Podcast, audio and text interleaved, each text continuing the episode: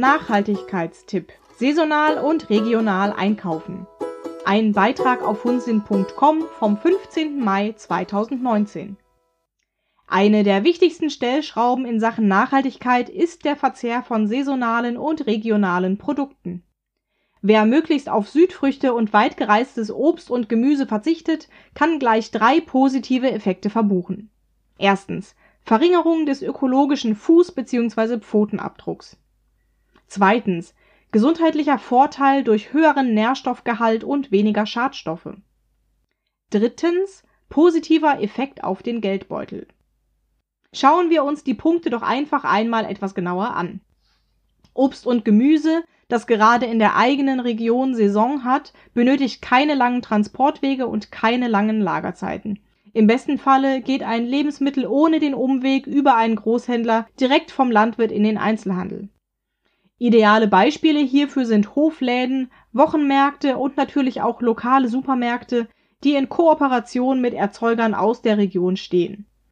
Das hat den Vorteil, dass die Ware auch wirklich noch frisch ist, wenn sie bei uns im Einkaufskorb landet. Je länger die Lagerung, umso mehr Nährstoffe gehen verloren. Weite Transportwege können nicht nur eine entsprechend energieaufwendige Kühlung erfordern, sie machen außerdem oftmals die Ernte unreifer Früchte oder auch den Einsatz von chemischen Mitteln zur Abwehr von Schädlingen notwendig. All das wirkt sich natürlich auch auf die Qualität der Ware aus. Innerhalb der jeweiligen Saison ist auch der Produktionsaufwand für den Landwirt am geringsten eine Pflanze, die zu ihrer Zeit einfach frei auf dem Feld wachsen kann, benötigt weniger Aufwand und Ressourcen als beispielsweise Kulturen aus dem Gewächshaus oder unter Folie, zum Beispiel Früherdbeeren, früher Spargel, Gewächshaustomaten und so weiter. Je unaufwendiger die Produktion und die Transportwege, umso günstiger können die Produkte schließlich auch uns Endverbrauchern angeboten werden mit nur einer kleinen Änderung der Gewohnheiten muss eine gesunde und nachhaltige Ernährung also überhaupt nicht teuer sein. Man muss sich einfach nur daran gewöhnen, dass es eben nicht immer alles gibt. Und das ist auch überhaupt nicht schlimm, im Gegenteil. Die Natur schenkt uns zu jeder Zeit des Jahres genau das, was unserem Körper gut tut. Das entspricht im Übrigen auch den Prinzipien der TCM-Ernährung, die ebenfalls jahreszeitlich ausgerichtet ist. Mit einer saisonalen Ernährung können wir unseren Körper und selbstverständlich auch den unseres Hundes wieder in Einklang mit sich selbst bringen. Frühling. Junge frische Kräuter, Spargel, Salate, Blattgemüse, Pilze, Erdbeeren. Leichte Lebensmittel, entgiftende Wirkung, Stärkung und neue Energie nach dem Winter. Sommer. Saison für Salate und Blattgemüse jeder Art, für Tomaten und Gurken, Zucchini und die ersten Kürbisse, für Bohnen und Erbsen, Melonen, Beeren, Zitrusfrüchte. Die Zeit der kühlenden, erfrischenden Nahrungsmittel. Herbst.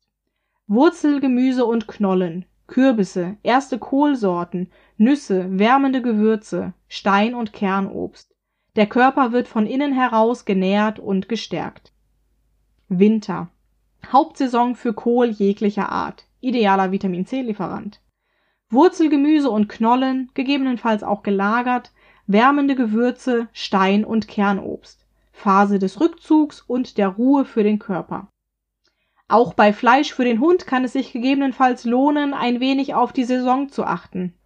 Dank der industriellen Tierhaltung werden Rind, Huhn, Schwein etc. zwar das ganze Jahr über geschlachtet und frisches Fleisch für Hunde wird auch meist tiefgekühlt verkauft, weshalb die Saison hierfür keine Bedeutung hat.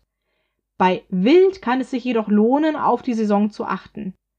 Hier unterliegen die einzelnen Tierarten per Gesetz spezifischen Jagdzeiten, was zum Beispiel zur Folge hat, dass insbesondere im Herbst und Winter ein größeres Angebot dieser Fleischsorten zur Verfügung steht, was sich wiederum auf den Preis auswirken kann.